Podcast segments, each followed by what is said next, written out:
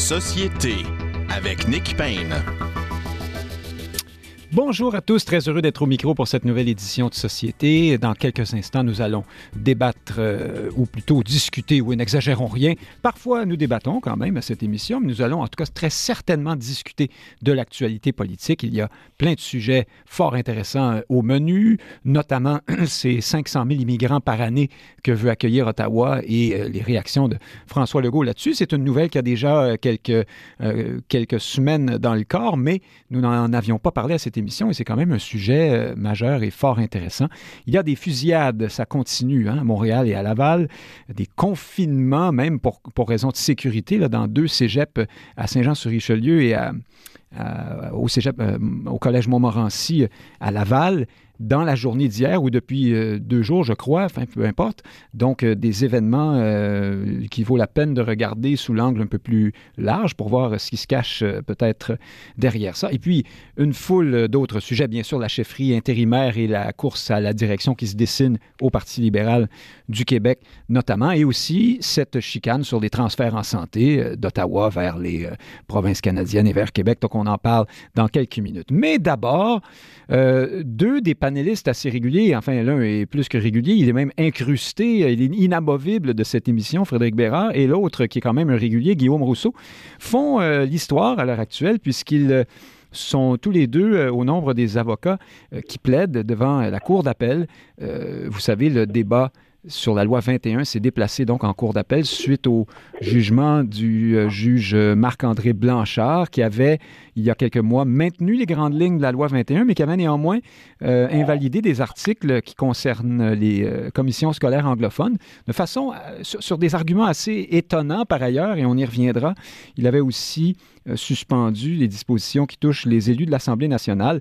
Le gouvernement Legault avait reçu cette décision comme une gifle et, et voilà, on est aujourd'hui en appel.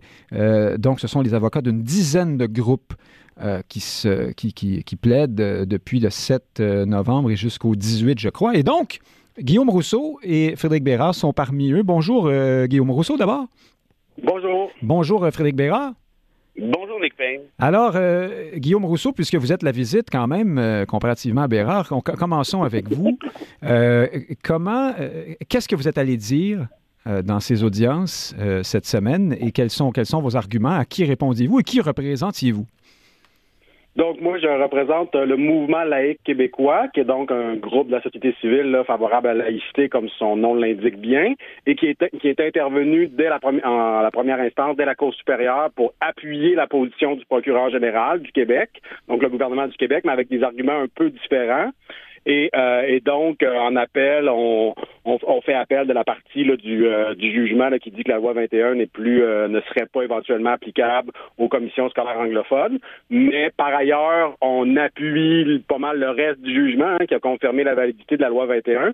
Ah ben, euh, sur les élus de l'Assemblée nationale, avez-vous euh, une ah, ben, position ben, notre, je, dirais, je, dirais, que c'est pas notre priorité parce qu'il y, y, a déjà le procureur général qui plaide ça et il y a le président de l'Assemblée nationale. Et nous, ça touche moins. Nous, on défend les parents. Donc, ça touche moins les parents que, évidemment, les commissions scolaires anglophones où là, directement, ça touche des, des parents d'élèves. Alors, c'est pour ça qu'on on se concentre plutôt sur la, la, question des commissions scolaires anglophones. Et par ailleurs, ben, on défend la validité de la loi de manière générale qui a été confirmée en première instance et pour lesquelles il y a un appel de la part des partis opposés à la loi. Donc, plus précisément, moi, je suis en faveur de la, disposition de souveraineté parlementaire, comme il n'est pas appelé la, clause dérogatoire. Donc, je faisais valoir qu'il y a un jugement de la Cour suprême de 1988 qui dit clairement que la euh, disposition de dérogation, ça peut être utilisé par les parlements. Alors, pour déroger à la charte canadienne euh, et, la charte québécoise aussi, hein, par ailleurs, ce sont des clauses dans les deux chartes, c'est bien ça? Effectivement. Donc, l'idée, c'est de protéger une loi contre les euh, tribunaux, donc essentiellement les juges nommés par le gouvernement fédéral qui pourraient invalider des lois québécoises, donc dans ce cas-ci, la loi 21, en fonction de certaines interprétations des droits qu'on peut retrouver dans, dans, dans les chartes des droits. Donc, nous, on plaidait vraiment la liberté pour le Québec de euh, faire ses propres choix en matière de, de laïcité dans ce cas-ci. Et donc, euh, la, la, le fait donc que la, disposition de souveraineté parlementaire, euh, dans le c'est une, une, disposition qui a pour but de sur certains articles, donc 2, 7 à 15, donc essentiellement les, libertés fondamentales, religion, expression, etc., qui dit, ben, dans ces cas-là, c'est le législateur qui peut décider. Dans d'autres cas, comme les droits linguistiques, le, droit de vote et l'éligibilité, c'est le judiciaire qui décide ultimement, où il n'y a pas de disposition de dérogation. C'est pourquoi le juge Blanchard a pu déclarer la loi 21 inapplicable aux commissions scolaires anglophones et aux députés. oui, mais c'est ça, en passant par une sorte de, aux yeux de certains, une espèce de sauve-conduit ou d'excuse. le juge a réussi à faire dire à à ces parties-là, à ce qui concerne les commissions scolaires anglophones, que, voilà, ils pouvaient les, soustraire à, la loi. Mais dites-moi, la disposition de dérogation, donc, elle est en cause ici. Oui, elle est contestée. Donc, c'est-à-dire que les partis qui s'opposent à la loi 21 veulent faire en sorte que cette disposition-là, qui protège l'autonomie du Québec, soit euh, très à mon avis, fortement encadré. Eux vous diront peut-être légèrement encadré, mais en tout cas, certainement euh, encadré. Donc, que ce soit plus difficile pour le Québec de défendre son autonomie face aux interprétations des juges nommés par la fédérale qui, euh, qui, sont, euh, qui sont liés aux chartes des droits. Donc, et c'est là qu'on voit, c'est intéressant parce qu'on voit bien le lien que, tu sais, parfois, il y en a qui disent, ah, la loi 21, ça n'a rien à voir avec le patriotisme québécois. On peut très bien être patriote, mais être contre la loi 21. en théorie, oui, mais dans les faits, les gens qui sont contre la loi 21 sont aussi contre l'autonomie du Québec en plaidant pour euh, contre la clause dérogatoire pour un encadrement de l'usage de cette, de cette clause-là. Donc, ça, évidemment, c'est du point de vue. Pour l'Assemblée nationale. Oui, ça, Guillaume Rousseau, c'est du point de vue de votre philosophie, voulant que le recours à la disposition de dérogation euh, soit une manière pour le Québec d'affirmer sa, euh, son, son, caractère distinct dans le Canada. D'autres, d'autres je présume, conteste cette... Euh, oui, mais en même temps, au-delà de cette interprétation-là, effectivement, qui peut être sujet à, des débats, le fait que la clause dérogatoire donne plus d'autonomie au Québec par rapport à des jugements de, juges nommés par le fédéral. Ça, c'est objectif. Personne ne va vous dire euh, si on encadre la, la, la, la, clause dérogatoire et son usage, ça va pas donner plus de pouvoir aux juges nommés par le fédéral et moins au Québec. Donc, tout le monde est d'accord avec ça. Après ça, on peut chipoter sur les modalités, mais globalement, encadrer la clause dérogatoire, limiter la possibilité pour le Québec d'y avoir recours, c'est limiter la liberté politique du Québec.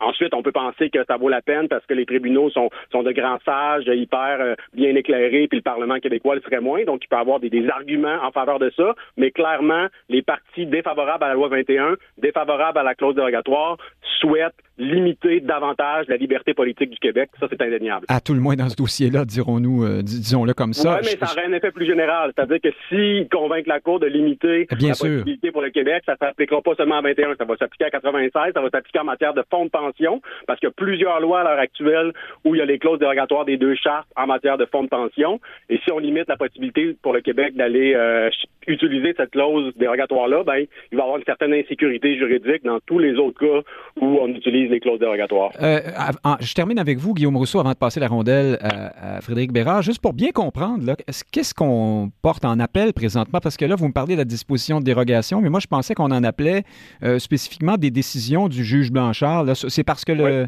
c'est parce que la disposition de dérogation est impliquée là-dedans? non, en fait, c'est que les partis qui sont favorables à la loi, donc essentiellement procureur général pour les droits des femmes, mouvement laïque québécois, en appel du jugement en disant il y a une erreur sur la non-application aux commissions scolaires anglophones, il y a une erreur sur la non-application de la loi aux députés. Mhm. Donc nous, on en appelle de ça, puis le reste du jugement bon, il y a, sur, le, sur les conclusions, on est d'accord. Puis au contraire, les partis opposés à la loi disent le juge avait raison sur les commissions scolaires anglophones, il avait raison sur euh, les députés qui ne devraient pas mhm. avoir euh, l'obligation d'avoir le visage découvert, mais les autres partis disent tout le reste du jugement qui valide la loi 21 en fonction notamment de la disposition de souveraineté parlementaire, ah. mais tout le reste du jugement n'est pas bon. Donc les, les partis opposés à la loi disent que le juge s'est trompé en confirmant la validité de la loi en se fondant sur la disposition de souveraineté parlementaire. Alors je, je pense que nos auditeurs ont compris c'est complexe parce que c'est une sorte de chassé-croisé. Là. il y a des pour et des contre. Et tout le monde est à la fois appelant et intimé. Oui, oui, c'est ça. Il y a des gens qui sont pour et contre en même temps et d'autres euh, contre tout. Euh, Frédéric Bérard, vous, vous êtes plutôt contre tout là-dedans. Je fais, je fais une blague, mais euh, dites-moi, vous, qu'est-ce que vous êtes allé dire et qu'est-ce que vous, qui, qui représentez-vous?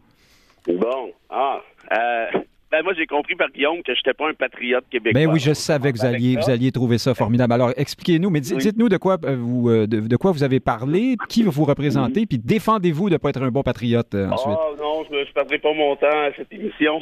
je, vais investir mes énergies ailleurs. Mais euh, vous dire que moi, je représente euh, le, le, plus grand syndicat d'enseignement du Québec, qui est la Fédération autonome des enseignants, qui représente 55 000 membres, qui sont d'avis euh, qu'il y a des obligations légales ici de représenter leurs membres. Et moi, ils m'ont donné ce mandat-là, donc en cours supérieur. Euh, ce que je fais actuellement, puis je suis pas très à l'aise de, de, débattre euh, de, comme, comme vient de le faire Guillaume. je vais lui laisser ça, là, mais euh, surtout que bon, on n'a même pas fini de plaider en cours d'appel, il faut y retourner mercredi. allez, allez, allez là où vous êtes à l'aise. Philippe Bérard, ce sera déjà intéressant, j'en suis sûr. Je pensais qu'on exposerait les grandes lignes, mais là, je comprends que c'est, on refait le débat qu'on a fait cette semaine. si Guillaume est à l'aise, grand bien lui fasse. Moi, pas tant. Donc, moi, ce que je vais dire, tout simplement, c'est que ma cliente s'interroge sur la manière dont on applique aujourd'hui la dérogatoire au Québec, au Canada. Guillaume ramène ça à une question purement québécoise. Ben moi, c'est pas ma lecture du tout.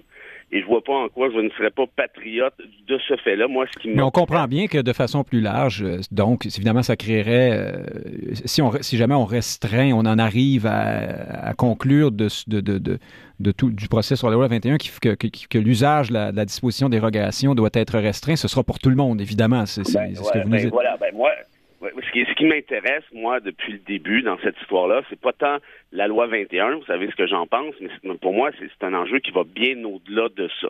Guillaume nous dit en 1988, la Cour suprême a décidé telle affaire dans la Ford, puis il n'a pas tard. Ce qu'il faudrait dire, c'est que dans la Ford, la Cour suprême a donné cette interprétation-là à la dérogatoire. Pourquoi? Parce que la charte canadienne, la charte à Trudeau, comme on l'appelait, avait été suspendue en bloc par l'Assemblée nationale. Or, l'Assemblée nationale n'avait pas suspendu sa charte québécoise, qui était encore applicable, et c'est d'ailleurs en vertu de celle-ci, c'est-à-dire la charte québécoise, que mhm. l'article 58 de la loi 101 hein, sur l'affichage commercial qui a causé le plus de problèmes, c'est en vertu de la charte québécoise uniquement que l'article 58 a été validé, c'était pas en vertu de la charte canadienne. Ce que j'essaie de dire avec ça, c'est est-ce que la posture a évolué depuis? Maintenant, on suspend les deux chartes en bloc. Répondre à Guillaume aussi là-dessus. Quand il dit oui, mais c'est parce que ça arrive souvent, ça, le double usage des dérogatoires, puis regardez les fonds de pension, grâce à la dérogatoire, on peut mhm. sauver des fonds de pension pour Madame X puis Madame Y. Il faudrait arrêter de comparer des pommes avec des oranges. Ici, quand on parle de baliser la dérogatoire, c'est pas dans des trucs pour empêcher des fonds de pension d'opérer en faveur de Madame X. Ça, c'est tout à fait à l'encontre de ce qui est plaidé. L'idée, c'est plutôt quand Mais vous pensez pas qu'une euh, jurisprudence pourrait être créée qui ferait en sorte qu'on irait ben, jusque-là ensuite? Ben, ben, je vais l'expliquer. En fait, moi, moi ben, la proposition que j'ai faite à la Cour, elle est toute simple. C'est d'ajouter une seule condition de fond, une seule, qui est celle-ci, c'est que le législateur qui recourt à la dérogatoire serait obligé de faire la preuve qu'il poursuit un objectif réel et urgent avec sa loi, ce qu'il doit faire de toute façon de manière générale. Mhm. En faisant ça, prenons l'exemple de Guillaume. Si le législateur utilise la dérogatoire pour protéger un fonds de pension, pour favoriser de part une discrimination positive Madame X, évidemment que c'est un objectif qui est réel et urgent. Je ne rien à dire là-dessus. Le problème ne se pose même pas. D'ailleurs, cette loi-là ne serait de toute façon jamais contestée en cours. Par contre, si on prend l'exemple de Doug Ford en Ontario qui a fait adopter jeudi dernier la loi 28, qui suspend un droit fondamental en bloc, c'est-à-dire le droit de grève. Mais là, s'il y avait une contestation là-dessus avec la proposition que j'amène, Ford serait obligé de dire pourquoi pourquoi il a suspendu le droit de grève? Quel était l'objectif réel et surtout urgent? Il fallait montrer l'urgence. Là, M. Ford, euh, je viens de s'engager, je crois, à abroger ou abandonner ou je, ne sais trop. Oui, oui ça, c'est la, la, suite. Mais l'idée, mhm. c'est ça que j'essayais de dire initialement, c'est ce qui est important de comprendre, c'est que la dérogatoire, peut amener des dérapages majeurs. Laissez faire la laïcité si vous tripez laïcité, laissez faire langue si vous tripez langue, laissez faire droit de grève si vous tripez droit de grève. Pensez par exemple, par contre, un Pierre Poilievre qui décide, par exemple, demain matin, d'utiliser la dérogatoire pour retirer le mariage entre conjoints de même sexe. Est-ce qu'il pourrait le faire? Oui, en claquant des doigts, compte tenu de les des conditions d'application actuelles de la dérogatoire. Est-ce qu'on pourrait faire la même chose avec le droit à l'avortement, comme, comme on l'a vu aux États-Unis en quelque sorte? Ben oui, on pourrait. Pourquoi? Ben parce que la dérogatoire n'amène aucune condition de fond. Donc moi, ce que je propose... À moins que ce Pierre Poilièvre, c'est ça, fictif, euh, n'arrive à, prouver, à démontrer l'urgence de suspendre le mariage entre conjoints de même sexe. c'est ce que vous dites.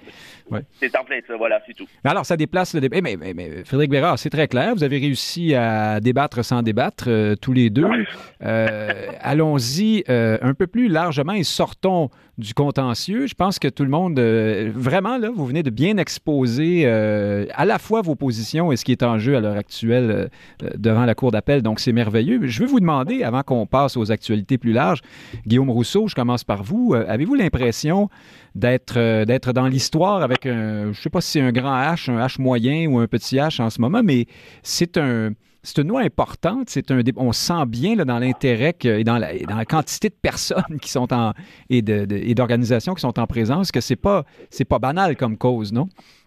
Oui, tout à fait. Ben, moi, je compare la loi 21 à la loi 101 hein, depuis le, le, départ et le fait que ce soit contesté dès le lendemain avec plusieurs groupes, euh, notamment de la communauté anglophone. Donc, c'est très, très similaire à ce qui s'est passé suite à l'adoption de la loi 101 en 1977. Espérons que la, la conclusion sera, différente en termes de, de jugement qui, dans, dans ce cas-ci, ne viendrait pas invalider la loi, alors que la loi 101, évidemment, était invalidée à plusieurs de ses, de ses parties. Ben, peut-être que euh, Frédéric Lacroix pourrait nous, nous, faire un livre dans 20 ans pour dire euh, pourquoi la loi 21 est un échec, mais c'est un, un, une autre histoire.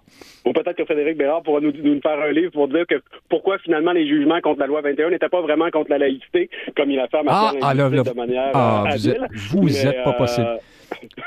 mais euh, non, c'est ça. Donc effectivement, je pense qu'on participe à l'histoire et je pense que c'est pas euh, c'est pas être euh, faire un égo trip que de le dire. Maintenant, évidemment, je pense que c'est le jugement de la Cour suprême ultimement. On peut pas prendre pour acquis que nécessairement elle va entendre l'appel, mais normalement oui. C'est une surtout avec bon ce qui se passe en Ontario auquel référait mon, mon confrère Maître Bérard à l'instant. Je pense que la question de la clause dérogatoire a une ampleur pan-canadien, ce qui justifierait d'entendre l'appel en, en, en Cour suprême. Donc je pense que l'histoire on la fera peut-être encore plus dans un an ou deux en Cour suprême, on pourra vous en reparler à, ce moment-là. Mais effectivement, je pense que vu l'importance de la loi 21, euh, c'est quand même pas rien, une loi qui vient déclarer euh, que l'État québécois est, euh, laïque, puis ensuite vient créer un droit des services publics laïques, avec évidemment des obligations pour des, représentants de l'État, même si ça met en œuvre une jurisprudence, ça précise une jurisprudence qui existait déjà avec l'arrêt mouvement laïque québécois, n'empêche que ça, c'est sur le plan symbolique, c'est quand même très important, et on voit l'ampleur des contestations. Il y a 17 parties au procès, si je les ai bien comptés. Donc, ça vous donne une idée de, l'ampleur. Alors, effectivement. Puis, en plus, se joue la question de la clause dérogatoire. Donc, pour rappeler, 82, le Québec perd beaucoup, beaucoup de son autonomie, de sa liberté politique avec la Charte canadienne, mais en garde un petit peu parce qu'il y a cette disposition de souveraineté parlementaire. Donc, on a, on en garde la moitié, finalement, puisqu'à peu près, euh, en gros, la moitié des articles sont sujets à la disposition, la moitié qui ne le sont pas. Et là, se joue, maintenant, 40 ans après le rapatriement, cette, cette, cette, cette possibilité pour le Québec de perdre une bonne partie de sa liberté politique sur euh, la partie de la charte pour laquelle il l'avait préservée. Alors, c'est comme un, si on devait limiter fortement l'usage de la disposition de dérogation, ce serait comme un, le, coup de force de 1982, mais qui, qui, viendrait être amplifié 40 ans plus tard. Donc, ça limiterait beaucoup la liberté politique du Québec. Alors, c'est vraiment quelque chose de très important qui se joue. Pendant qu'on en parle de la liberté politique du Québec, Guillaume Rousseau, est-ce qu'au fond, ça serait pas plus simple euh, pour le Québec d'être indépendant et de faire ses lois comme il l'entend, plutôt que de rester dans le Canada et de prêter flanc à des accusations de, de, de, porter atteinte à l'état de droit et de, créer des précédents qui pourraient amener, par exemple, Pierre Poilièvre à invalider le mariage entre conjoints de même sexe. Est-ce, que, est-ce qu'au fond, ben, il n'y a pas une sorte d'allégorie du problème québécois dans tout ça? Oui, oui, tout à fait. En même temps, et euh, mon collègue Maître Bérard pourrait développer l'argument plus euh, encore plus que moi. Je pense qu'il croit ben, sans doute encore plus que moi. Je, je pense l'avoir déjà entendu. Mais en gros, l'argument est suivant, c'est que même un Québec souverain aurait une charte des droits avec des tribunaux qui, bon, dans, surtout dans les premières années d'un Québec souverain, s'inspiraient sans doute de la jurisprudence canadienne. Donc, on pourrait se retrouver avec un petit peu le même le même débat. Mhm. Oui, effectivement, mais avec là et là, moi, je fais la, la, la, la très importante nuance suivante, c'est que dans un Québec souverain, on pourrait modifier la charte des droits comme on peut modifier la charte québécoise déjà, mais on ne peut pas modifier sans les autres provinces et le fédéral la charte canadienne. Donc, dans un Québec souverain, il y aurait une formule d'amendement constitutionnel qui permettrait au Parlement d'être au-dessus de euh, du pouvoir judiciaire au-dessus des, juges. Et si c'est évidemment une formule d'amendement constitutionnel, on, ne l'a pas, on ne l'a pas la, la Constitution du Québec souverain, mais normalement dans un État unitaire, donc un État qui n'est pas une fédération, les formules d'amendement sont plus souples. Comme en France, on réunit l'Assemblée nationale, le Sénat, une majorité légèrement qualifiée. et on peut modifier assez facilement la Constitution. Donc, par hypothèse, dans un Québec souverain, ces questions se poseraient, mais elles pourraient être résolues non pas par la disposition de souveraineté parlementaire, mais par un amendement constitutionnel tant que le législatif n'était pas d'accord avec le judiciaire. Alors là, on est rendu loin. J'ai ouvert un autre champ avec ma question, mais revenons à l'histoire, Frédéric Bérard. Euh, c'est, ça doit tout de même être euh, très motivant et, presque, euh, j'allais dire grisant, mais vous, comme euh, ce qui se passe avec la loi 21 vous indispose beaucoup, j'imagine qu'en même temps, vous êtes un peu, un peu remonté, vous êtes avez peut-être pas envie d'avoir beaucoup de, de, célébrer là, à ce moment-ci, mais tout de même, avez-vous l'impression d'être dans l'histoire, vous aussi? Euh, ouais, c'est toujours difficile de répondre à cette question-là sans avoir l'air de, vivre un ego trip. Ah, ben, ne vous gênez pas, allez-y. C'est la question euh, invite à ça. Pas vivre un ego trip. Pardon? J'ai dit ne vous gênez pas, vivez un ego trip. C'est ça. non, non, mais non, mais sans en vivre, en fait, euh, euh c'est certain qu'il faut pas oublier la, une affaire dans cette histoire-là, c'est que, euh, c'est ce que j'ai dit d'ailleurs euh, à la cour, la prochaine fois qu'on rediscutera de la dérogatoire, ça risque d'être dans une génération à tout le moins, un peu comme on le fait maintenant depuis Ford en 88. Pourquoi? Mais parce que les tribunaux, s'ils statuent qu'on laisse la dérogatoire de cette manière-ci, ben, on va pas en discuter dans deux ans, dans cinq ans, dans dix ans. Ça risque d'être facilement dans 25, 30, 40 ans. Et là, à ce moment-là, on pourra assister peut-être à tous les dérapages hypothétiques, mais quand même des dérapages potentiels que je soulevais tout à l'heure avec l'avortement, le mariage entre conjoints de même sexe et, combien d'autres possibilités. Or, donc, c'est sûr que de ce fait-là, oui, c'est un moment qui est historique, je pense. Euh, Guillaume a raison de dire que la Cour suprême risque d'entendre cette affaire, euh, je pense que ça c'est un secret de polichinelle, du fait de son implication pour l'ensemble des composantes euh, du Canada, Québec compris, bien évidemment, mais, mais ailleurs aussi, en Ontario, c'est toute une histoire, la loi 28, je vous garantis ça. Euh, alors donc oui, ça c'est c'est grisant en quelque sorte, puis je vous cacherai pas que euh, j'ai, ça a été un beau moment cette semaine pour moi. J'ai trouvé ça. Euh, je sais pas Guillaume, Guillaume dira ce que, comment lui l'a vécu, mais. Ben, il ne nous le dira pas parce qu'on va passer à d'autres sujets, mais on sent que la passion est là. Il n'y a pas de doute.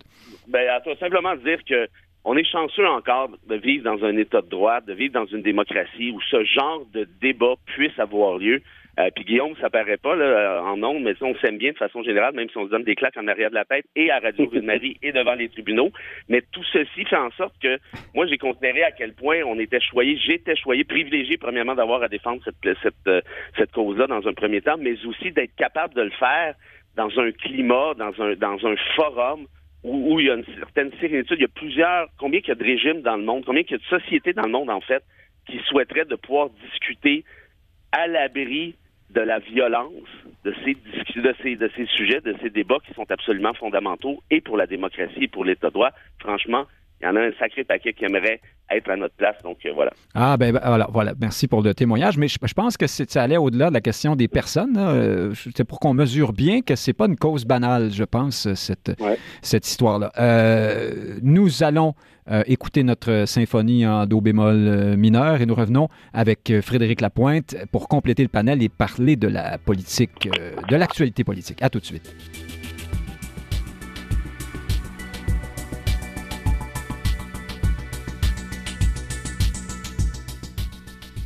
Alors, les deux premiers sont avocats. L'un est chroniqueur, essayiste, l'autre euh, est un, est un homme politique. Vous chroniquez, vous aussi, euh, Guillaume Rousseau, à, chez Cogeco, euh, dans dans à Sherbrooke notamment, je pense. C'est bien ça? Oui, dans toute la 177 Estrie, donc qui couvre l'Estrie de manière plus large. Voilà. Et le dernier arrivé, mais non le moindre, est vice-président du Mouvement national des Québécois. C'est Frédéric Lapointe. Bonjour. Oui, bonjour, vous m'entendez bien? Ah, on vous entend très bien. Vous avez une qualité sonore euh, exceptionnelle cette semaine, c'est bien agréable. Euh, euh, parlons, alors reculons de, quelques jours pour revenir sur cette, cette nouvelle qui avait beaucoup fait jaser. Le gouvernement Trudeau nous annonçait qu'il envisageait ou il projetait accueillir 500 000 immigrants par année d'ici quelques années, 2025, je crois. Euh, je commence avec vous, Frédéric Lapointe. Euh, François Legault s'est trouvé un peu euh, mis sur la sellette avec cette nouvelle-là, puisque lui et son objectif de 50 000 immigrants par année, là, ça pour le Québec, si on en reste là, on va être alors, minorisé complètement dans l'ensemble canadien, ou alors si on accepte les, de prendre la part québécoise de 500 000 immigrants, ben on va être à deux fois le seuil suicidaire, selon François Legault, de 50 000. Alors, qu'est-ce que vous pensez de tout ça et des réactions de François Legault? Mais dans un premier temps, euh, il ne faut pas être trop euh, catastrophiste là, au sujet euh, de la perte du poids du Québec là, dans l'ensemble canadien. c'est une, ah bon? c'est une pente douce depuis, ma foi, l'existence, depuis la conquête britannique. c'est pas venu sans inconvénient, mais ça ne nous a pas empêché, lorsque nous avons séparé le Québec de l'Ontario, d'avoir un modèle de développement propre, de, de, de, de préserver à la fois la langue la nation, des coutumes, etc. Donc, euh, que la Colombie-Britannique ait 5 millions d'habitants ou 55 millions d'habitants, moi, je dois vous dire que ça me laisse un peu indifférent. Euh, ce qui est peut-être plus significatif, c'est que euh, nous n'avons pas, avec le reste du Canada, d'une frontière. Hein, les gens qui s'établissent, s'il y a 50 millions de personnes qui s'établissent en Ontario, ils ne vont pas rester en Ontario parce que le Québec est dans ce pays qui s'appelle le Canada. Et d'ailleurs, quand on regarde les statistiques de migration interprovinciale, autrefois, nous perdions 10 000, 15 000 personnes par année au profit du reste du Canada. Mais maintenant, c'est pas qu'anecdotique. Vous avez vu les articles de journaux. Les gens à Toronto déménagent à Montréal, même si leur emploi est à Toronto. Ah ben, ils se sont aperçus que c'est bien plus agréable de vivre au Québec qu'en Ontario, c'est évident. C'est certainement plus agréable, c'est certainement moins cher pour le moment. Encore, combien de temps est-ce que ça va durer? Et donc, malheureusement, la discussion sur les seuils d'immigration distincts du Québec par rapport au reste du Canada, dans la mesure où il n'y a pas de frontière entre les deux, il y a une libre circulation, ben, cette discussion là devient un peu théorique et peut-être que le gouvernement est en train de s'en rendre compte et se dit, ben, peut-être que je suis mieux de contrôler qui rentre plutôt que de laisser à l'Ontario le soin de le faire. Alors là, vous avez eu François Legault, euh, Guillaume Rousseau, qui qui bien sûr qu'un martelé son argumentaire habituel, il faut obtenir les pouvoirs en immigration et ainsi de suite. Puis, euh, comme d'habitude, euh, il a parlé un peu dans le désert et là, il est revenu en disant, ben, écoutez, si on me promet qu'ils seront francophones, je pourrais peut-être prendre un peu plus d'immigrants que 50 000. Est-ce qu'on est dans... Il n'y a pas quelque chose de risible dans, dans la position de M. Legault? Ben, ce qui est problématique, c'est qu'il avait été très clair sur le 50 000 lors d'une campagne électorale il y a genre 40 jours. Euh, donc ça, ça m'apparaît problématique. Évidemment, des, des, politiques, euh, ça, ça, évolue, il y a des contextes. L'annonce du fédéral est arrivée après la campagne électorale. D'ailleurs, M. Trudeau aurait pu lui aussi faire preuve de transparence pour arriver avec cette position-là avant. Mais le fédéral avait déjà annoncé 400 ou 400 quelques mille avant. Là, donc, on, pas comme si on tombait des nues. Non, tout à fait, c'est vrai. Ça, ça, ça, se situe, mais ça, que ça, ça l'accentue, une politique existait déjà, mais ça, ça, va encore plus loin. Donc, je pense qu'il y, a un gros problème d'apparence, de, de, de, timing dans cette, dans cette impossible infection de la, position du gouvernement du Québec, considérant que c'était un des thèmes. Il n'y a peut-être pas eu de question d'urne lors de cette campagne électorale-là, mais s'il y en a eu une, c'est celle-là. Là. Sur la question des seuils, de l'immigration en général, ça a été, il y en a été beaucoup question. Les positions des partis étaient très tranchées. Tout le monde comprenait les seuils. Et là, le gouvernement Legault qui, qui, nous dit un mois plus tard que finalement, c'est peut-être pas si important, 50 000, alors que les chiffres sont, sont têtus. Les chiffres le démontrent. Plus il y a d'immigrants, plus le, déclin du français est accéléré. Là, on dit on veut des immigrants francophones, mais en fait, c'est un petit peu plus compliqué que ça parce que à part les Français et euh, les, les, Suisses francophones et les Belges francophones, les autres francophones, souvent d'Afrique, ben le français c'est pas nécessairement c'est pas la première langue, donc donc après ça, les taux d'assimilation peuvent être plus élevés. Par ailleurs, les immigrants vont beaucoup dans les grands centres, vont beaucoup à Montréal, où les taux d'anglicisation des francophones sont beaucoup plus élevés qu'ailleurs. Autrement dit, un francophone qui arrive au Québec, c'est pas comme un francophone qui est ici depuis plusieurs générations. Le francophone qui arrive de l'extérieur a plus de chances d'être à Montréal et donc a plus de chances de s'angliciser sur euh, une, deux ou trois générations. Fait, fait que tout ça est plus compliqué que juste dire on va avoir des francophones puis, euh, puis tout va bien aller. Euh, ah, déjà, il aurait fallu le dire en campagne électorale si c'était ça la solution. Exactement. Ça, c'est ça, c'est l'autre point. Puis sur l'immigration interprovinciale, je suis un petit peu mon collègue euh, euh, M. Lapointe. Euh, d'ailleurs, ça pose la question de savoir dans un Québec souverain, parce que souvent on voit, il y a plusieurs souverainistes qui disent ben voilà la preuve que le Québec devrait être indépendant puis pas être soumis à la politique du Canada. Mais sauf erreur, les souverainistes, du moins le Parti québécois, ont toujours été pour une souveraineté association avec libre circulation. Donc je suis pas sûr que la souveraineté constitue une réponse à cela, mais je serais intéressé d'entendre des gens qui sont peut-être plus, qui ont peut-être encore plus réfléchi à cela. Sinon, il faut savoir qu'un Québec, souverain associé au Canada ou État fédéré comme en ce moment, a quand même des pouvoirs par rapport à ses migrants interprovinciaux. Donc, un Ontarien qui s'applique, qui arrive au Québec, on peut quand même décider que c'est pas après six mois, on pourrait changer la loi, dire c'est après un an ou deux qu'il a le droit de vote. On pourrait, donc on peut, comme, comme gouvernement du Québec, limiter un peu quand même les, les, les, les, les droits pour favoriser un certain nombre euh, d'exiger le français ou quoi pour le droit de vote. Donc on pourrait,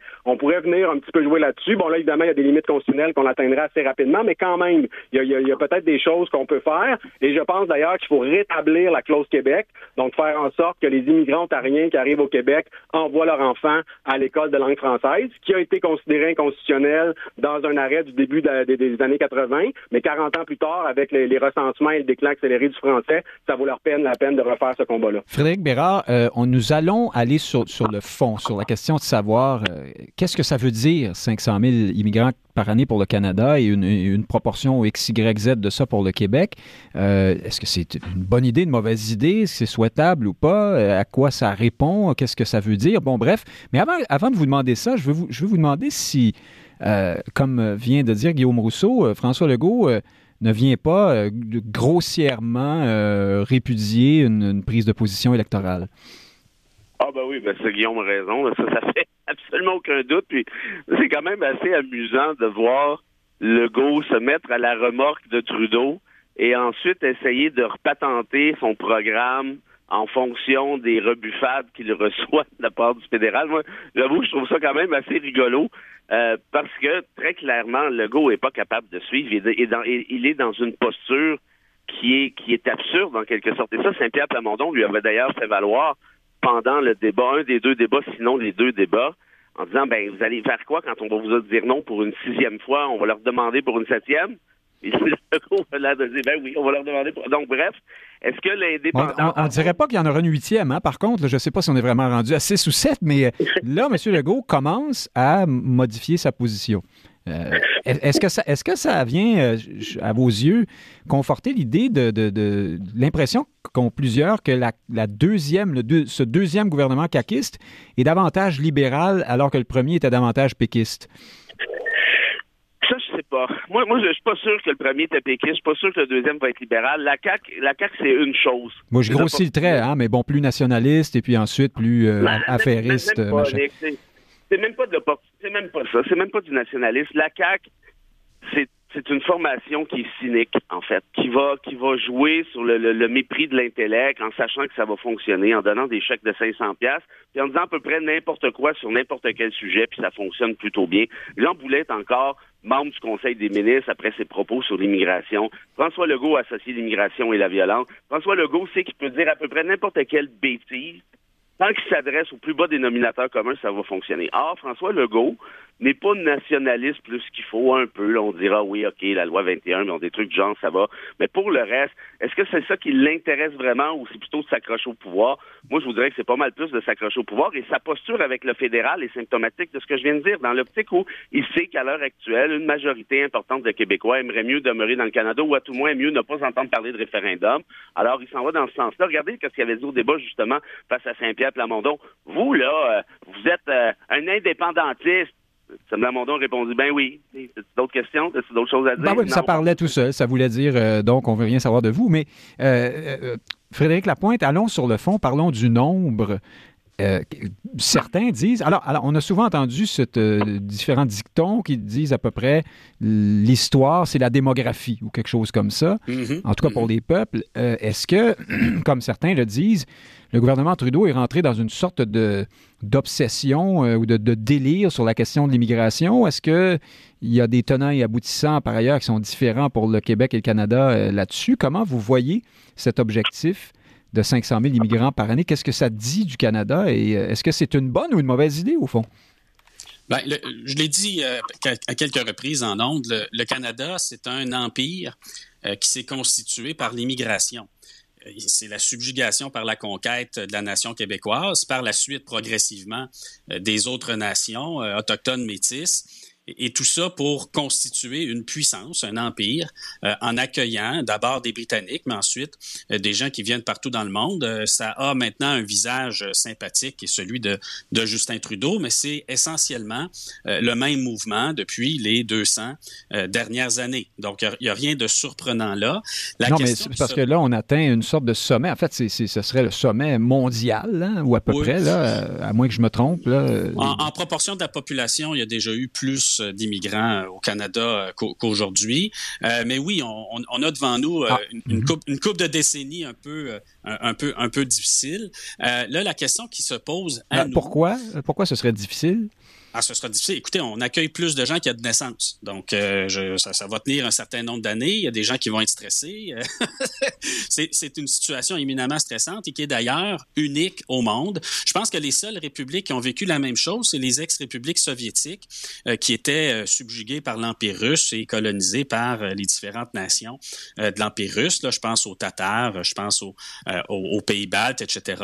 ils s'en sont sortis, hein, soit dit en passant. Et donc, moi, je, je constate le défi, mais je pense qu'il faut qu'on s'attelle à relever le défi, pas paniquer, pas angoisser, pas avoir un discours négatif envers nos voisins, les individus qui se joignent à nous. Je pense qu'il faut que dans ce contexte-là, oui, qu'on utilise tous les pouvoirs qui sont les nôtres, mais qu'on soit surtout très explicite sur qu'est-ce que ça constitue au juste le fait d'immigrer en, tant qu'allié hein, au Québec, en tant qu'allié de la nation québécoise, et qu'on soit très clair là-dessus. Et moi, je pense que la majorité des gens qui vont s'installer au Québec, si on est très clair là-dessus, vont le faire en s'alliant à la nation québécoise. Et hein, moi, des alliés, j'en prendrais un million de plus demain matin. Mais dans un environnement où le Canada est hostile au Québec au plan du discours, trop souvent, où nous-mêmes, on est extrêmement sévère envers nos propres défauts, jusqu'à pousser certains des néo-québécois euh, dans un processus d'identification davantage au Canada ou davantage à l'Amérique du Nord. Attendez, vous voulez dire que parce qu'on passe, euh, je sais pas, je, je, je vous, j'essaie de vous mettre des mots là dans, dans la bouche. Euh, on, passe tellement de temps à se trouver pas bon que euh, le nouvel arrivant n'a pas envie de s'assimiler ou s'identifier ou s'intégrer à nous, c'est ça? Oui, je pense que dans les prochaines années, il faut être vraiment prudent avec tous ces discours, être attentif à la propagande haineuse à notre endroit et considérer qu'elle est dangereuse parce que les germes de la discorde entre néo-québécois et québécois, quand il y a 10 000 néo-québécois, c'est pas un problème. Quand il y en a 3 millions, c'est autre chose. Donc, je pense qu'il faut qu'on surveille les discours. Ben là, en tout cas, il y en a 300. Parce qu'avec Roxham et, les temporaires, les travailleurs, les étudiants, tout ça, c'est très, très, très, très au-delà de 50 000, hein, juste pour le Québec, déjà. Là, on, non, c'est 100 000 par année. C'est 100 000 par année. Puis je vous rappelle, il y a 85 000 naissances par année. Là. Donc, euh, c'est pas juste pour mettre les chiffres en perspective. votre chef euh, au Parti québécois parle de 300 000, lui. Avec, 300 000 en trois ans. Oui, c'est ça. Ah oui, c'est ça pour la, paix. D'ici à ce qu'on a. Oui, oui, d'accord. Oui. C'est ça, on roule à 300 à 100 000 par année parce qu'au-delà des accueils euh, officiels économiques euh, par le gouvernement, euh, il y a le, net des réfugiés, irréguliers ou pas, il y a le net des travailleurs temporaires, le net des, des étudiants et quand on regarde les statistiques de, d'estimation de population une année sur l'autre, ben, c'est plus 100 000 par année. Là. Donc, on, on c'est, un, c'est un flux extrêmement important et oui, il faut qu'on se déniaise, qu'on fasse attention à nos qu'on travaille davantage sur l'accueil et qu'on euh, attende que cette vague-là passe. Je pense qu'on va passer au travers quand même. Alors, Guillaume Rousseau, Frédéric Lapointe nous dit ben, c'est inéluctable, c'est comme ça, il faut faire avec et rester positif. Euh, ça va bien aller, comme on disait, euh, je ne sais plus trop à quelle occasion. Est-ce que vous êtes de cet avis-là? Parce que j'ai entendu beaucoup de commentateurs disent que là, dire que là, on, entre dans quelque chose qui, qui relève du délire. Oui, ben effectivement, je pense entre autres Christian Dufour a utilisé cette expression. Euh, à l'instant, Frédéric Lapointe nous, nous parlait d'exemples étrangers qui peuvent être comparables. Moi, je vous dirais euh, Israël, après le ben, de manière générale, qui est un pays d'immigration, puis après la, la chute euh, du mur de Berlin, la chute, la chute de l'Union soviétique. Moi, me souviens, j'étais en Israël en 2000 et on, a, on accueillait le 1 millionième immigrants de l'ex-URSS. Donc, vous imaginez un million à peu près dix ans, ça vous donne une idée pour, pour un pays qui a à peu près la taille du Québec. Donc, c'était des choses qui sont vues ailleurs, mais ça posait des défis. Euh, puis à Beersheba, c'est pas rare qu'on entendait parler russe. Donc, euh, il y a des défis. Premier défi, le logement. Et ça, je trouve ça totalement. Moi, le, mot, c'est pas délire. Moi, mon mot, mon mot, c'est irresponsabilité. C'est irresponsable de la part du gouvernement Trudeau de proposer des, des seuils d'immigration à cette hauteur-là quand on sait qu'on n'est pas capable de construire assez de logements en termes d'achat de, matériaux, en termes de main-d'œuvre pour les construire, en termes de temps que ça prend pour les permis, pour on oui, la population. J'ajoute à votre propos, on apprenait cette semaine que des gens qui arrivent par Oxfam finissent itinérants à Montréal en ce moment. Hein, donc, oui, il n'y a pas de logement. C'est absolument insensé, irresponsable de, de, de, de promettre. le pire là-dedans, c'est que à un moment donné, le manque de logement fait que les, logements coûtent plus cher, les maisons coûtent plus cher, et le fait que l'accès à la propriété soit difficile, que l'accès même à des logements soit difficile, ça diminue la natalité. Donc, vous voyez, là, on veut plus d'immigrants parce qu'on n'a pas de natalité, mais en accueillant plus d'immigrants sans construire le nombre de logements suffisant, on nuit la natalité. Puis là, c'est un petit peu la même chose en matière de pénurie de main-d'œuvre, c'est-à-dire, pour la pénurie de main-d'œuvre, on veut plus d'immigrants. Les immigrants arrivent, sont d'extraordinaires créateurs d'emplois, donc ça règle pas le problème. Donc, il y a tout l'aspect logement et emploi qu'il faut réfléchir, auquel le, fédéral, là, on voit le dysfonctionnement du fédéralisme canadien, parce que le fédéral nous dit, voici les seuils d'immigration, mais pour ce qui est des défis de logement, pour ce qui est des défis d'emploi, ça relève essentiellement les provinces. Puis, euh, voilà, le, le, fédéral fait pas grand-chose pour ça, ou arrive avec des programmes un peu mal ficelés qui répondent pas aux spécificités des provinces. Donc, c'est Et Guillaume Rousseau, sur le rapport Québec-Canada, y a-t-il, comme le disait Frédéric Lapointe, euh, une, soit un phénomène non voulu ou alors tout à fait conscient et presque planifié de, de, de, noyade ou de, de, dilution de la, différence québécoise à ben, travers ça? En fait, une des meilleures analyses, c'était ce matin dans la presse, euh, M. Pedno Jobin, donc ancien maire de Gatineau, qui parlait du Canada comme État post-national et du Québec comme État-nation et de l'incompatibilité de ces deux conceptions d'État, de ces deux projets. Et là, c'est tout le problème, parce que dans le fond, le Canada est une espèce d'utopie, puis je me promène, je suis assez souvent invité au Canada anglais, puis il y a beaucoup, beaucoup dans la nouvelle génération de gens de l'Inde, du Pakistan, c'est l'ancien Empire britannique qui est une source incroyable d'immigration au Canada. Ces gens-là arrivent, parlent anglais, souvent vont faire des études supérieures. Donc, il y a une espèce d'utopie multiculturelle canadienne qui est en train de se construire. Et euh, comme tous les utopies, ben, il y a quelque chose de bien là-dedans, puis on poursuit un idéal qui peut être noble. Mais comme toutes les utopies, on fait, on fait un omelette en cassant des œufs. Puis ici, les œufs qui sont cassés, c'est les francophones, c'est le fait français au Canada. Le fédéral ne prévoit pas de mesures pour l'immigration francophone. Euh, le fédéral continue avec sa politique du multiculturalisme qui reconnaît pas qu'au Québec, il y a une culture commune. Faut que, quoi que le Québec n'a jamais affirmé son modèle différent du multiculturalisme avec la convergence culturelle comme il aurait dû le faire dans une loi. Là. Donc, autrement dit, pour répondre à ça, il faut que le Québec euh, arrive, renforce la loi. Euh, êtes-vous en train de nous, vous êtes en train de nous prévoir une autre loi qui aura recours à la disposition de dérogation et donc du travail pour vous et Bérard encore pour plusieurs années? Peut-être, mais en même temps, je vous dirais que la loi canadienne sur le c'est essentiellement, c'est beaucoup symbolique. Donc, ensuite, c'est de la mise en œuvre à niveau administratif. Donc, moi, j'imagine une loi sur la convergence culturelle québécoise qui n'aurait pas nécessairement de disposition de souveraineté parlementaire, mais peu importe. Donc, ça prend ça. Ça prend une loi 101 plus forte que, ce qui est à l'heure actuelle, plus forte que ce qu'a apporté la loi 96, et ainsi de suite. Donc, retour à la clause Québec, euh, l'affichage euh, unilingue français, donc plein de choses euh, à lesquelles il faut revenir, application de la loi 101 cégep, évidemment. Donc, si vous mettez tout ça, plus une, une politique d'immigration euh, beaucoup plus francophone, plus des logements, plus bon peut-être que on peut relever le défi, mais on en est très loin et je vois pas du côté du fédéral avec le projet de loi C13 sur les langues euh, officielles et tout qui ne va pas assez loin. Donc la politique d'immigration francophone fédérale ne va pas du tout assez loin, ni pour les autres provinces, ni pour le Québec. Donc cette annonce-là, elle est catastrophique, mais elle le serait beaucoup moins si on avait des gens responsables qui nous diraient voici la capacité de construction de logements, voici la capacité d'accueillir des francophones, voici comment on va accommoder le Québec, puis qu'on va euh, cesser de le, euh, de le contester devant les tribunaux, puis qu'on va lui donner même un, statut d'autonomie particulier. Donc, si ça venait dans un autre contexte, on pourrait avoir une discussion beaucoup plus sereine, mais là, c'est vraiment très, très, très dangereux pour le, fait français. Frédéric Bérard, là-dessus, si on laisse de côté les déclarations intempestives et mal foutues de François Legault, est-ce que les Québécois, ceux parmi les Québécois qui s'inquiètent des, difficultés d'intégration inhérentes à un tel niveau d'immigration, ont-ils, ont-ils tort, ont-ils raison?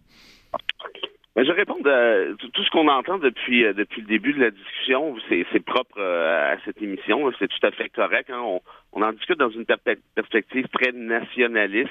Je le répète, c'est pas un problème, c'est tout à fait légitime. Oui, mais la pointe était quand même assez euh, assez optimiste, il m'a semblé. Oui, non, non, mais, mais, mais c'est pas, c'est pas une question d'être optimiste ou. Oui, oui, je, pose la question. Vous avez raison. Sous, l'angle de l'identité, évidemment, il y a, d'autres questions, mais Guillaume Rousseau est allé là-dessus aussi. Hein, le logement, les services.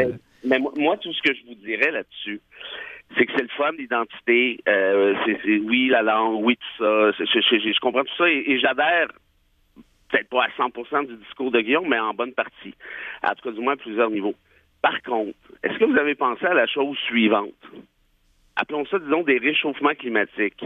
Appelons ça, disons, des études scientifiques non contredites qui vous disent ceci, incluant les études de l'ONU, que d'ici 2050, pas en 2050, mais d'ici 2050, donc c'est déjà débuté, il y aura au bas mot, 200, le, le, haut bas mot est ici important, 220 millions, ça c'est 6-7 fois le Canada, 220 millions de réfugiés climatiques à la recherche d'un oasis.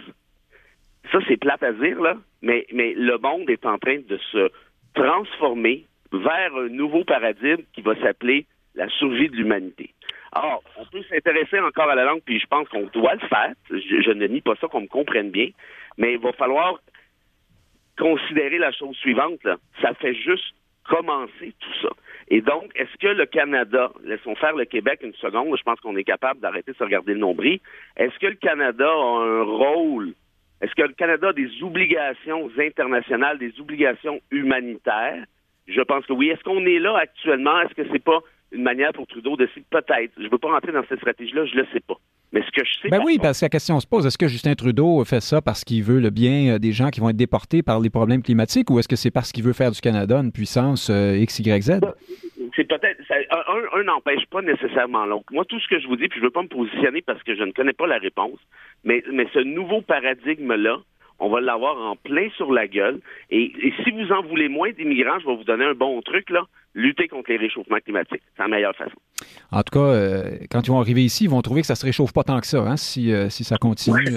Mais ça, c'est un autre problème. Euh, le, temps, le temps nous bouscule. il faut qu'on parle évidemment de ce qui s'est produit, Frédéric Lapointe au Parti libéral du Québec, donc Dominique Anglade parti.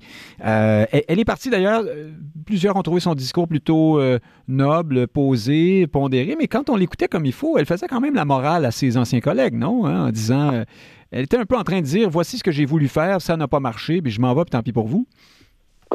oui, oui, effectivement. Mais euh, elle, était, elle, était sereine probablement parce qu'elle n'ignorait pas euh, que.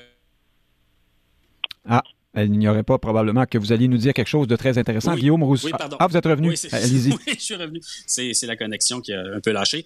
Euh, donc, elle, elle, a quitté Sereine parce qu'elle n'ignorait pas, euh, je présume, euh, la précarité de sa situation et tout en voulant tenter le coup, ben, elle pouvait pas faire autrement que se préparer psychologiquement à ceci. mais oui, je pense que tout le monde, tout le monde le répète.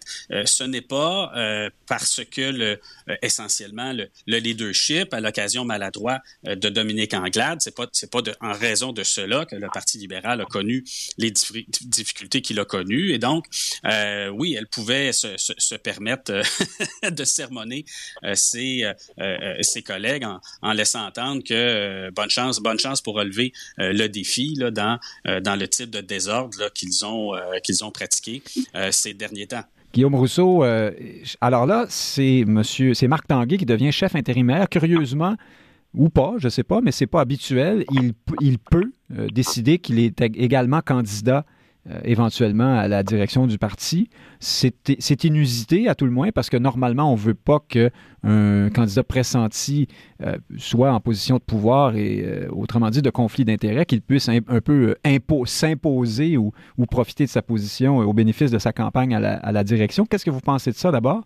Et puis plus largement, euh, des autres candidats en liste. On parle de M. Fortin. Euh, Monsef Déragi s'est euh, manifesté aussi. Euh, Joël Lightbound à, Ottawa. Puis là, comme d'habitude, il y a toujours Denis Coderre qui sort de, nulle part. Ben, il y a toujours quelqu'un qui nous parle de Denis Coderre. Bref, qu'est-ce que vous pensez de tout ça? Euh, ben D'abord, sur le fait que M. Tanguay euh, n'a pas complètement écarté de se présenter à la chefferie permanente, c'est effectivement très étrange. Et euh, je pense que par la force des choses, à un moment donné, il va comprendre, on va lui faire comprendre que non, là, à telle date, les candidatures sont à telle date, puis ce serait mieux qu'il soit pas candidat parce qu'il est chef par intérim, ce qui supposerait d'avoir un deuxième chef par intérim s'il devait devenir officiellement candidat. Donc, pour moi, à un moment donné, la, décision va s'imposer de, de, de, soi. Ah, et si c'est pas le cas, ça va être des problèmes, ça va être une inéquité dans la la course, euh, comme, comme, comme là, quand il va se présenter en chambre, poser la question à M. Legault, ça va être facile de lui répondre, est-ce que c'est le candidat à la chefferie ou c'est le chef intérimaire qui parle? Et là, donc, donc et, ça, ça, ça, me démontre que le Parti libéral n'est plus cette machine à prendre le pouvoir et à l'exercer qu'il était avant. Normalement, il aurait dû régler ce problème-là en disant, M. Tanguay, vous voulez être chef par intérim, parfait, renoncez tout de suite à être chef permanent. Ben, moi, on me dit, euh, Guillaume Rousseau, que l'exécutif du parti est, d'accord avec ça, que les règles ont été modifiées pour que ce soit comme ça. C'est tout à fait curieux. donc, on voit que c'est plus un parti qui, qui, qui exerce, qui est là pour prendre le pouvoir et l'exercer, qui règle d'avance les problèmes. Même chose pour Mme Nichols, un truc de base comme former un cabinet fantôme, c'est la base d'un parti d'opposition 101. Ils ont échoué ça, donc c'est vraiment un parti qui, qui n'est plus l'ombre de ce qu'il était. Et quand on regarde les candidats euh, euh, pressenti pour la, la, chefferie permanente. On le voit aussi. Tu sais, M. Fortin, on en, on en, dit du bien. Moi, je l'ai déjà vu en chambre, il ne m'avait pas impressionné tant que ça. Et, euh, arrive, euh, mhm. et, et, il vient de la filière PLC. Donc, pour ceux qui, qui rêvent d'un PLQ de, de, de, type bourrassien, euh, ben, il a participé ça, au, euh, comment dire, à entraîner Justin Trudeau pour des débats des chefs. Oui, c'est ça. Oui, mais ça, à la limite, ça aurait pu être anecdotique, mais ça ne l'est pas parce qu'avant ça, il a travaillé pour Ralph Goodale, il a travaillé pour euh, pour Jean Lapierre. Donc, il a travaillé vraiment longtemps pour des libéraux fédéraux, donc il est vraiment de l'aile. Alors, et là, on dit oui, mais Trudeau, quand même, il pogne, il fait élire beaucoup de députés, même un peu dans le Québec francophone et tout, mais je pense que les attentes lors d'une élection québécoise où le centre de gravité, c'est le Québec, versus les attentes dans une élection fédérale, sont pas les mêmes et que la ligne trudeauiste qui marche en partie euh, sur la scène fédérale ne pourrait pas marcher sur la scène québécoise. Donc, moi, je pense qu'il faut faire beaucoup attention à ça. Mon set d'Éragie, par contre, là, j'avoue, je donne un petit peu mon étoile parce que je l'ai déjà croisé quelques fois. Un très chic type et quelqu'un qui a une formation très poussée, là, un doctorat euh, soit terminé ou soit presque terminé en santé publique. Donc, un sujet qui pourrait revenir dans, dans, dans les prochaines années. Ah. Alors, moi, je, je surveillerais mon set d'Éragie. Je vous dirais que c'est euh, possiblement un bon, euh, un bon candidat. Mais en même temps, on est loin d'une super vedette, on est loin d'un bourrassa, mais je ne le sous-estimerai pas là, à ce stade-ci.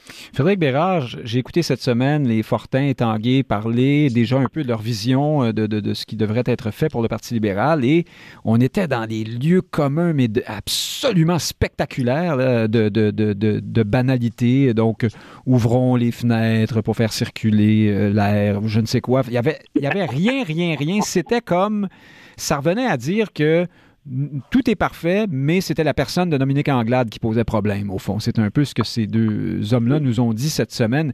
Qu'est-ce que vous en pensez? Est-ce que ce parti-là est capable vraiment de faire le, diagnostic de sa condition et d'agir en conséquence? La, vraie question par rapport à Anglade, initialement, c'est de savoir est-ce que c'est elle qui a tiré le PLQ vers le bas ou c'est le PLQ qui a tiré Anglade vers le bas ou est-ce que les deux se sont tirés mutuellement vers le bas? J'ai comme l'impression peut-être un peu la dernière réponse. Euh, le PLQ, qui, qui veut de ce parti-là à ce moment-ci? C'est quand même Denis Coderre veut pas de toi, habituellement, c'est un signe que ça va pas bien. euh, soyons sérieux. Euh, et, euh, mais pour le reste, euh, je moi, moi, Tanguay, je le connais très, très bien. J'ai travaillé avec lui chez Stikeman Elliott pendant quelques années. C'était mon collègue de bureau. Euh, chic type. Euh, et c'est un cowboy. Et lui, il fait longtemps qu'il veut être, chef du PLQ, là, même dans les années à l'époque avec Bachin et compagnie. Là. Euh, donc, c'est certain qu'il va tenter de se présenter. Je suis assez d'accord avec Guillaume. Ça pose un problème éthique. Ceci dit, de quoi a besoin le PLQ et qui, qui voilà la question principale. Euh, ben, Tanguy a peut-être un avantage. C'est un cowboy, un donné de points sur la table, euh, les figures de style, fort en gueule, peut-être trop, il fait peut-être un peu vieux politicien, un peu mal à mancher. Mais est-ce que le PLQ a besoin de faire parler de lui et faire résonner le Québec francophone, chose que Dominique Anglade n'a jamais été capable de faire? Est-ce qu'il est un peu populiste sur les bords? Oui. Est-ce que ça peut être donc de ce fait-là une candidature intéressante? On verra bien. Moi, André Fortin, je, je le trouve d'un ennui, mais total. Est-ce que vraiment ces gens-là s'imaginent qu'avec Fortin, il y a des gens qui vont revenir dans le bateau libéral? Honnêtement, on, si c'est le cas, on parle pas du même électorat. Et tant que par rapport à Monsef, moi je, suis d'accord avec Guillaume aussi.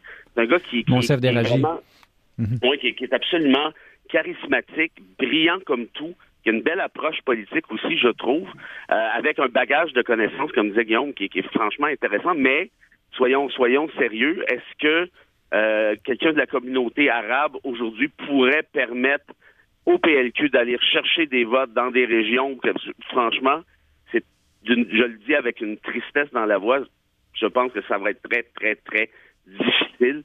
Euh, mais pour le reste, il y aura peut-être aussi des candidats de l'extérieur qui, euh, qui viendraient s'ajouter, mais de toute évidence, à l'heure actuelle, ça se bouscule pas au portillon. Surtout que, vous l'avez dit, Nick, d'entrée de jeu, il va falloir redéfinir c'est quoi cette partie-là. Il sert à quoi? Et parce que là, on, commence à avoir une offre politique importante à cinq partis, si on inclut du M il sert à quoi? Comment on définit le PLQ? Et ça, franchement, c'est une sacrée job. Est-ce qu'on va chercher des gens chez. On retourne, je ne sais pas, est-ce qu'on va voir chez Québec solidaire s'il y a des électeurs là? Est-ce qu'on va plutôt du côté de la CAQ? Bonne.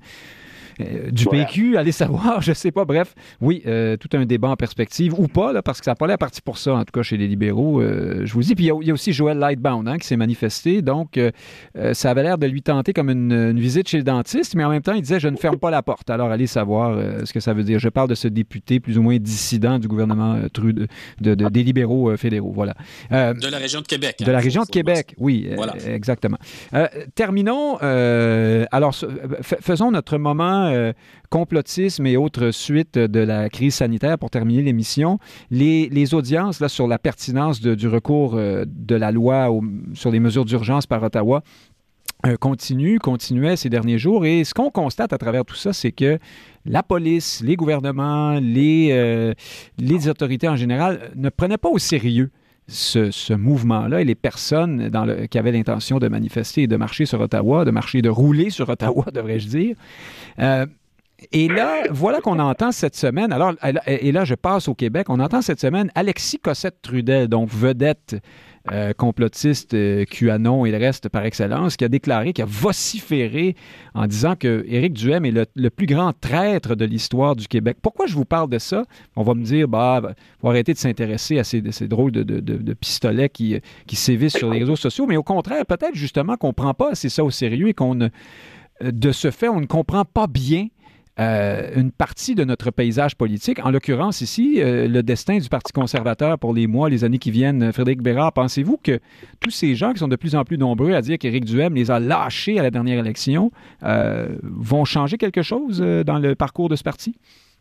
Ben oui, possiblement, parce que Duhem, initialement, hein, est né politiquement du discours complotiste, il ne faut pas l'oublier. Le Parti conservateur d'Adrien Pouliot était dans les bas fond hein, euh, des sondages. on parlait quoi de 1% d'appui, là, puis euh, c'est à peu près euh, essentiellement dans la région de Québec.